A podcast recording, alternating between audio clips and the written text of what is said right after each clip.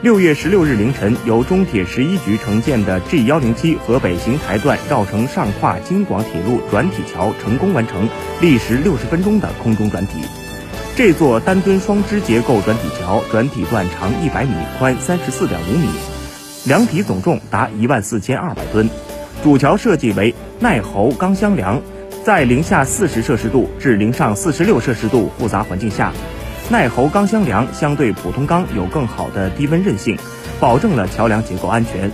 裸露在自然环境下，耐候钢箱梁外表层会自动形成美观减免维护的氧化保护层，不需涂装油漆，不仅节约后期维护成本，还能延长桥梁使用寿命。